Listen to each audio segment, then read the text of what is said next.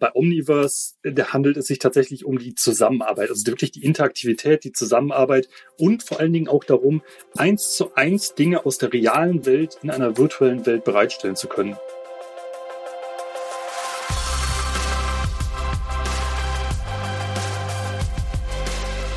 Willkommen zu den IT-Komplizen, der Podcast von Comstore mit Experten für euer erfolgreiches Cisco-Geschäft. Wir machen mit euch gemeinsame Cisco-Sache. Hallo und herzlich willkommen zum Comstore Podcast, die IT-Komplizen. Heute wieder mal mit zwei neuen Komplizen, die mich unterstützen bei einem aktuellen Thema. Der eine ist Ralf. Guten Morgen zusammen. Und der andere ist Dirk. Moin. Ich möchte die Kollegen kurz vorstellen. Dirk, was ist deine Rolle? Dirk Mahnkopf ist mein Name, äh, bin bei der Cisco im Bereich Data Center und unterstütze dort unsere Partner. Danke. Und Ralf, du machst? Guten Morgen zusammen. Richtig. Mein Name ist Ralf Stocker. Ich bin bei der Firma NVIDIA der sogenannte Product Sales Specialist für das Thema Virtualized AI und Data Center, was im Grunde genommen beinhaltet, dass wir Kunden und Partner im Bereich GPUs im Rechenzentrum im Enterprise-Umfeld unterstützen. Das passt eigentlich perfekt zu meiner ersten Frage.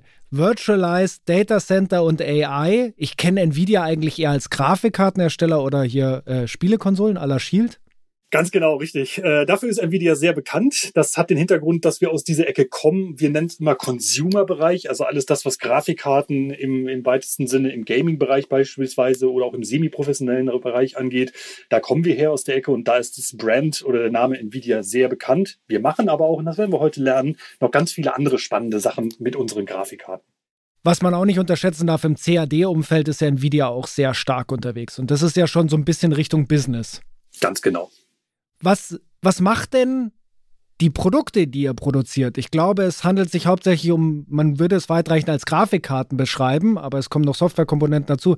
Was machen solche GPUs eigentlich und was macht sie so besonders? Das ist tatsächlich schon mal ein großer äh, Unterschied. Wir selber entwickeln diese Geräte und diese Karten. Das heißt, wir, wir machen die ähm, Blueprints dafür, wir ähm, stellen die Architektur dafür, legen wir bereit. Wir produzieren sie aber selber nicht, sondern das machen andere. Das ist schon mal der erste Unterschied. Hm, okay. ähm, und der zweite Unterschied an der Stelle ist tatsächlich ähm, das Thema GPU in sich. Was ist denn eigentlich überhaupt eine GPU? GPU, dieses Kürzel steht für Graphical Processing Unit. Und das kann man so ein bisschen sehen wie eine CPU. Dieser Begriff ist ja durchaus geläufig und ähm, viel mehr Menschen bekannt als GPU. Mhm. Und damit kann Prozessor man eben, halt, ja, genau. Prozessor, ganz genau, richtig. Und wie der Name schon sagt, der eine Prozessor ist halt eine Core-Komponente, die wirklich äh, zentral alle Prozesse steuert. Und die GPU ist eben dafür da, dass man ja grafische Themen damit abdeckt, aber eben Grafik nicht nur im grafischen Sinne, sondern tatsächlich eben auch im Bereich der Rechen-Use-Cases, also Compute-Workloads nennen wir das. So eine CPU muss sich ja um das Betriebssystem, erstmal um die überhaupt das Betreiben von dem ganzen System, die einzelnen Anwendungen und kann ihre Rechenleistung dann nur in verschiedenen Teilen den einzelnen Anwendungen zur Verfügung stellen. Eine GPU arbeitet ein bisschen spezifischer, wenn ich das richtig verstanden habe. Genau, das ist ganz richtig. Man kann das im Grunde genommen ganz vereinfacht so ausdrücken, dass eine CPU die Tasks seriell abarbeitet, also nacheinander, Stück für Stück. Und eine GPU ist tatsächlich designt und gebaut für das sogenannte Parallelcomputing. Das heißt, sie kann extrem viele Rechenoperationen zur gleichen Zeit abdecken. Der Hintergrund ist so ein bisschen, woher kommt das eigentlich? Das kommt eben aus dem grafischen Bereich. Und wenn man sich jetzt ein Monitorbild vorstellt, dann besteht ein solches Monitorbild aus ganz vielen unterschiedlichen einzelnen Bildpunkten, den sogenannten Pixeln. Und die Anforderung, als wir diese Grafikkarten entwickelt haben, im Bereich der 90er Jahre seiner Zeit, war es eben, einen Prozessor zu generieren, der in der Lage ist, möglichst viele Bildpunkte, Pixel gleichzeitig berechnen zu können, um dann eben ein flüssiges Bild erzeugen zu können. Und daher kommt originär die GPU und diese grafische Processing Unit. Okay, ich stelle mir das optisch einfach immer so vor, es kann einen geben, der alles macht oder eben Spezialisten, die viele Dinge aber parallel betreiben und damit kommt man vielleicht sogar deutlich schneller ans Ziel, je nach Use Case. Aber darüber sprechen wir ja gleich. Ganz genau, richtig. Also da ist es einfach so, dass CPU und GPU sich gegenseitig unterstützen und die GPU übernimmt eben diese Workloads und Aufgaben, die eine CPU eben nicht so gut kann und entlastet damit im gleichen Atemzug die CPU, sodass das Gesamtsystem und der Anwender im Endeffekt eben davon profitiert. Umgedreht muss man aber auch sagen, dass eine GPU eine CPU niemals ersetzen kann. Das ist richtig. Das ist auch gar nicht das Ziel des Ganzen. Ähm, also es ist immer eine wunderbare Koexistenz beider Komponenten, sowohl CPU als auch GPU, aber es wird immer eine Form von CPU geben, weil ich sag mal, das Basis, die Basistasks, das Basisbetriebssystem und so weiter, das muss natürlich auch abgedeckt werden. Und dafür ist eine CPU ganz hervorragend geeignet. Du hattest Grafikkarte jetzt schon gesagt, das ist verständlich, das kann man nachvollziehen. Gibt es bestimmt auch Data Center Use Cases, aber du hast ja auch gesagt, es gibt noch wesentlich mehr Use Cases. Ja, ganz genau. Und ähm, das ist eben unglaublich spannend, für was man eine solche GPU alles einsetzen kann. Und wir haben ja eben schon gelernt, dass wir das ähm, eben auch im Gaming-Umfeld machen, ganz klar, im, im End-Consumer-Bereich, aber eben auch im professionellen Rechenzentrum, im professionellen Enterprise-IT-Bereich. Und da machen wir das gemeinsam mit Cisco und äh, unsere Kunden profitieren vor vielerlei Hintergründen von GPUs. Das fängt beispielsweise damit an, dass wir in einem Rechenzentrum, wo wir eine virtualisierte Umgebung bereitstellen, Stichwort VDI oder auch Terminal Services, dass wir dort eben auch Grafikkarten in die Cisco-Server verbauen und mit Hilfe des Treiberstacks eben dann auch eine vernünftige Grafikperformance an den Endbenutzer ausliefern können. Das ist ein Use Case, den man äh, im Grunde mit, mit GPUs machen kann. Das heißt, GPUs oder Grafikkarten von Nvidia kann man nicht nur im Gaming-Umfeld nutzen, sondern eben auch im professionellen IT-Bereich. Dann gibt es noch ganz weitere Use Cases. Und wir haben ja eben gelernt, dass wir mit der GPU viele Berechnungen parallel durchführen können. Und irgendwann hat man festgestellt, das eignet sich eben nicht nur, um einzelne Bildpunkte oder Pixel berechnen zu können, sondern eben auch, um künstliche Intelligenz damit voranzutreiben. Weil das, was künstliche Intelligenz im weitesten Sinne macht, sind im Grunde genommen extrem viele parallele Berechnungen. Da geht es um sogenannte Trainingsphasen, die wir mit diesen GPUs abdecken und dann später Inference-Phasen, wenn es darum geht, diese Applikationen laufen zu lassen. Und da sind wir jetzt im Bereich der künstlichen Intelligenz und das, was im Grunde genommen momentan den ganzen Markt extrem weit vorantreibt. Aber um das nochmal zu differenzieren, wir haben im Rechenzentrum gemeinsam mit der Cisco zwei unterschiedliche Use Cases. Das eine ist der grafische Use Case, das ist dann VDI beispielsweise oder Omniverse, wo wir dann künstliche Welten, Collaboration Tools bereitstellen. Und im anderen Use Case ist es eben das klassische Compute, also da, wo es da dann darum geht, neuronale Netzwerke für künstliche Intelligenzen bereitzustellen und zu trainieren. Dirk, da habe ich mal eine Frage an dich. Wenn man so eine Grafikkarte in einem Server einsetzt, was erreicht man damit? Es funktioniert ja meist auch ohne. Ja, die Applikationen, äh, sofern sie dann halt dafür programmiert sind, und das sind viele, also angefangen von Windows bis hin natürlich zu denjenigen, die halt beispielsweise VDI machen, äh, sei es ein Citrix oder sowas, bis hin zu denen, die in dem Bereich Big Data, Analytics, AI gehen. Da sind ja auch einige Hersteller unterwegs. Die nutzen die Fähigkeiten der GPUs und werden dadurch erheblich schneller. Das heißt also, die nutzen das I.O., das Power, das Cooling des Servers und dann äh, werden die Rechentasks letztendlich an die GPU gegeben und die Ergebnisse werden wieder zurückgegeben. Und dadurch gibt es also eine richtig gute Beschleunigung. Und beispielsweise im VDI-Umfeld sehen wir ja das ja, dass dort die Grafikkarten in unsere UCS-Server integriert werden und dann in Summe da eine gute Leistung äh, für die User rauskommt.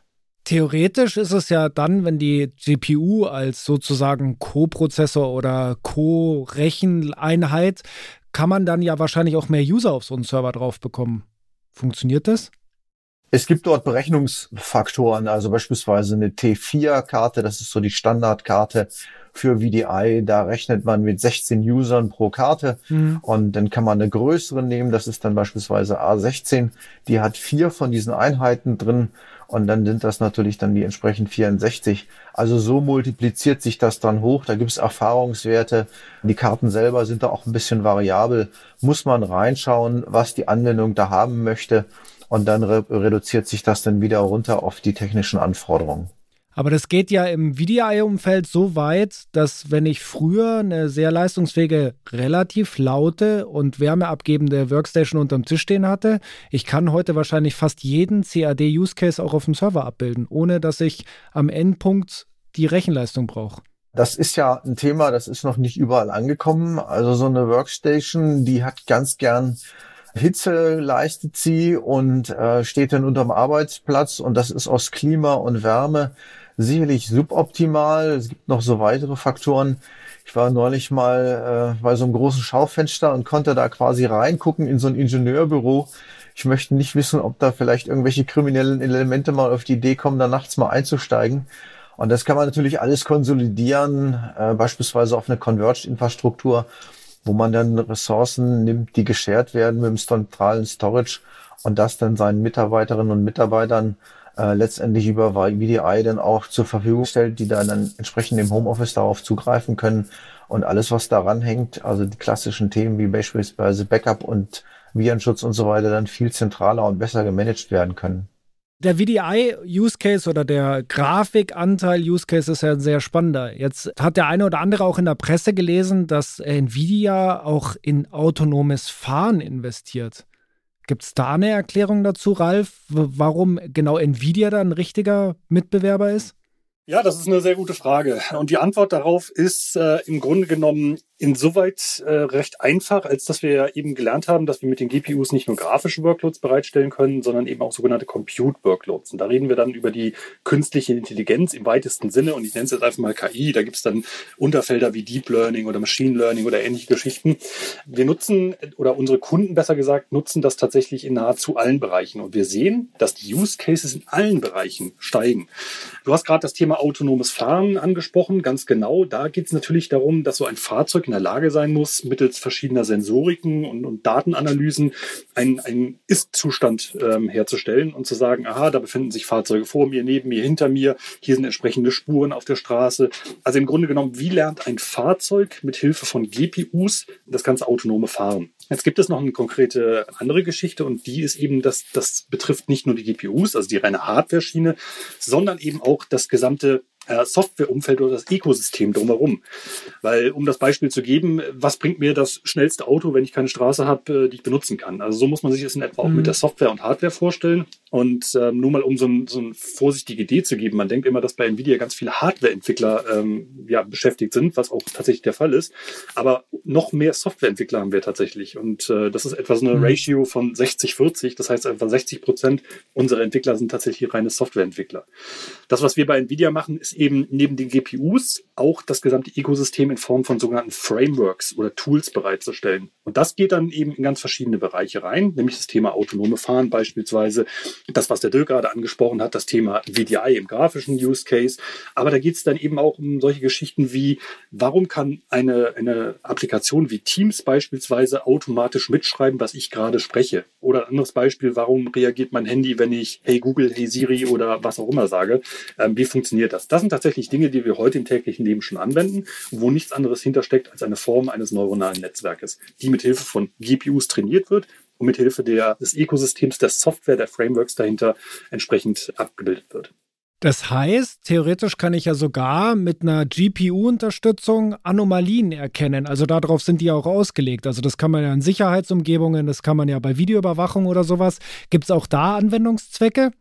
Absolut, ja. Und das ist ein sehr, sehr gutes Beispiel, weil es gerade hochbrisant und ganz, ganz aktuell ist. Wir haben jetzt gerade vor wenigen Tagen das Morpheus Framework, nennt sich das, gelauncht oder bereitgestellt. Und da geht es im weitesten Sinne um das Thema Fraud Detection, wie es im äh, Englischen so schön gesagt wird. Das heißt, um das Erkennen, Aufspüren von Anomalien. Das kann in vielerlei Bereichen eingesetzt werden. Ein Beispiel kann zum Beispiel im Bankenwesen sein, dass es darum geht, Kreditkartenbetrug zu vermeiden, also Anomalien im Zahlungsverkehr festzustellen. Mhm. Das kann man aber auch weiter runterbrechen, indem man beispielsweise sagt, ich möchte möchte bereits im Netzwerk, also sprich in den Daten, die Richtung GPU gehen, um dort verarbeitet zu werden, dort möchte ich bereits Anomalien feststellen können im reinen Netzwerk-Traffic schon. Und ähm, das kann man wirklich auf ganz, ganz vielfältige Weise anwenden und den Use Cases sind da eigentlich da gibt es keine Grenzen nach oben. Das muss man ganz klar so sagen. Okay. Und das Beispiel Fraud Detection ist eine schöne Kombination. Wir haben einen großen Kunden, ist ja bei den Kreditkartenanbietern nicht so schwer zu erraten, wer das denn wohl sein kann. Der nutzt UCS-Server für die Automation und GPUs von Nvidia für die Detection. Und wenn man sich bei denen mal die Zahlen anschaut, wie das Thema Kreditkartenbetrug runtergegangen ist, das heißt also als Ertrag für den Anbieter jetzt dieser Kreditkarte oder für die Kreditkartenorganisation sich ausgezahlt hat, dann ist das wirklich beeindruckend. Und hier die Kombination große Racks voller UCS-Servern mit den entsprechenden GPUs von Nvidia da drin. Das ist, ist sehr, sehr beeindruckend. Das ist schön, dass du das Beispiel noch ausführst, weil ich stelle mir da die Frage, wie es Ralf vorher gesagt hat. Wir haben den Server, der betreibt die Grafikkarte. Wir haben die Grafikkarte, die unter dem Teil eurer Cisco-Serverlösung ist. Wer macht denn in dem Fall die Software? Wir haben die Software der Automation die kommt von Cisco, also das, was wir kennen, Intersight und so weiter. Und dann sind da spezielle Big Data Applikationen drauf, äh, die natürlich dann auch, und dann wird's dann halt, darüber spricht man denn nicht mehr, entsprechend von dem Anbieter angepasst werden. Also von der Kreditkartenorganisation, die haben dann auch große Teams.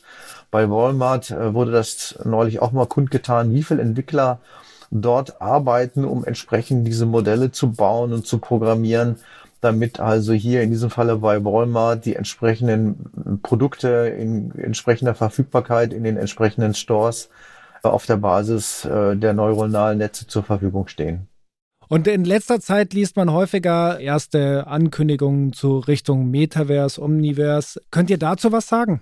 Das ist so sozusagen der nächste große Big Bang und da sprechen wir tatsächlich über äh, virtuelle Welten im weitesten Sinne, die man, ich sag mal, im, im Consumer-Bereich äh, nutzen kann. Wir haben ähnliche Geschichten jetzt bei Facebook slash Meta gesehen, äh, was dort geplant ist und was wir aber ebenfalls sehen, und das ist etwas, was wir schon vor, vor vielen Jahren gemeinsam mit Cisco auch äh, vorgestellt haben, ist eben das Thema Omniverse. Und Omniverse bei Nvidia und bei Cisco bedeutet im Grunde genommen, dass wir eine Kollaborationsplattform geschaffen, in der sich im Grunde genommen virtuell verschiedene Teams weltweit global vernetzt zusammenfinden können und dort in Echtzeit Dinge gemeinsam planen können. Das kann beispielsweise das Design eines neuen Kfz sein. Das kann auch beispielsweise verschiedene Architekturteams sein, die gemeinsam an einem neuen Gebäude arbeiten, wo man dann mit Hilfe eben dieser sehr performanten Serverinfrastruktur und Grafikkarten dann schauen kann, wie sieht das Gebäude aus, beispielsweise, wenn das Licht abends um 5 Uhr aus, ja, ich sag mal, südwestlicher Richtung kommt und so weiter. Also also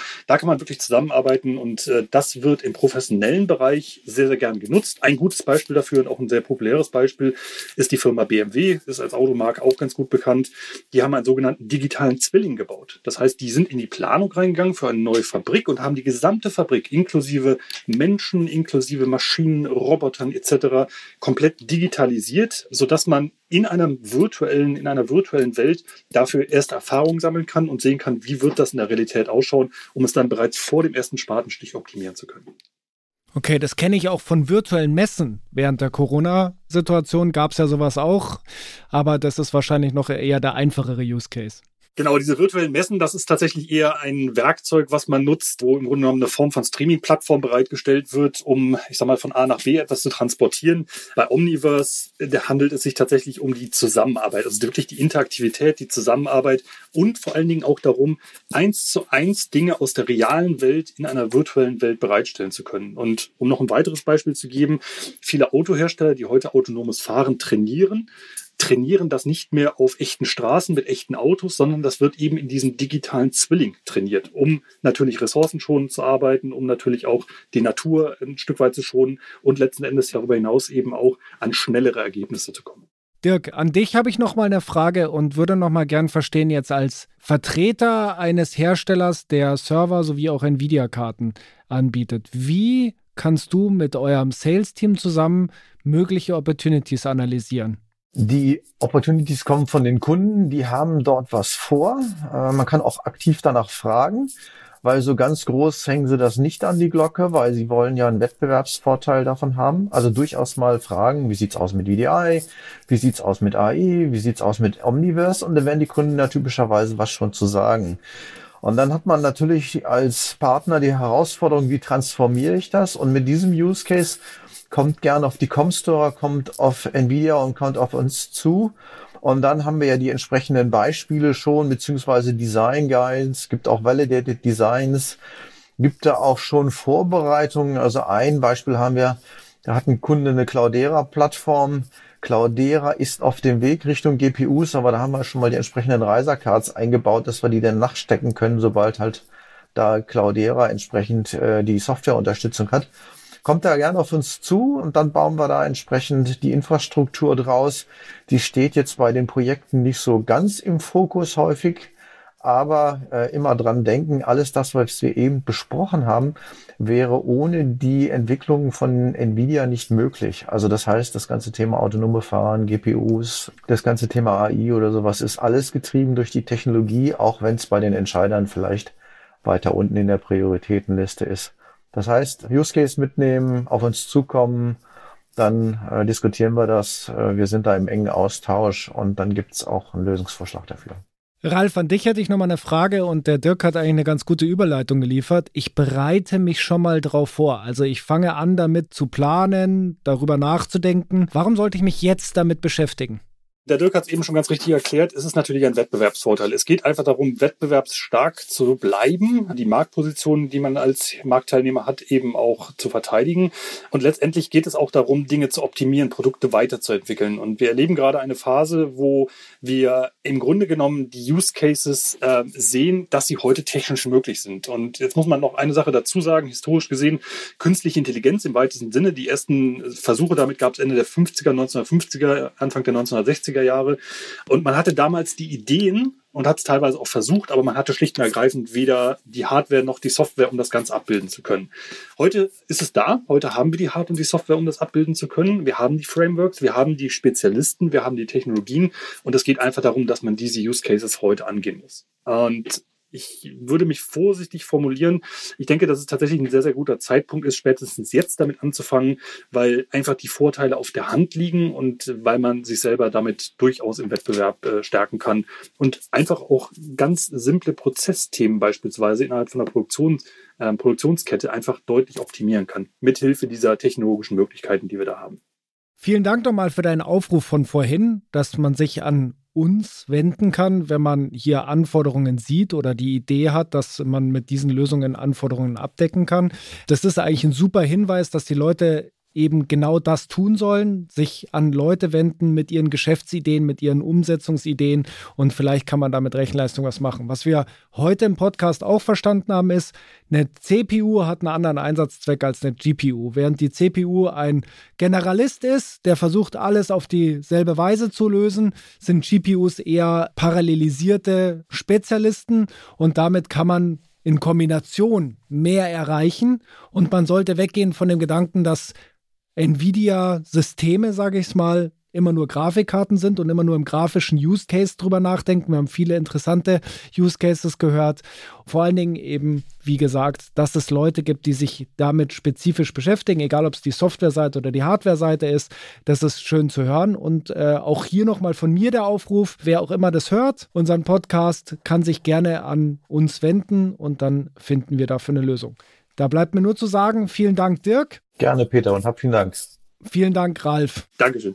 Vielen lieben Dank, dass Sie wieder mal bei den IT-Komplizen, dem Podcast von Comstore, reingehört haben. Beim nächsten Mal schauen Jens Schneider, mein Kollege und ich uns an, wie man Use Cases von Kunden abdecken kann, die nicht nur Netzwerke, WLAN, LAN oder Security, sondern auch Kameras und Sensoren abdecken. Bis zum nächsten Mal. Das waren die IT-Komplizen der Podcast von Comstore mit Experten für euer erfolgreiches Cisco-Geschäft. Jetzt abonnieren auf Spotify, Apple Podcast, Deezer, Google Podcast, Amazon Music und überall, wo es Podcasts gibt.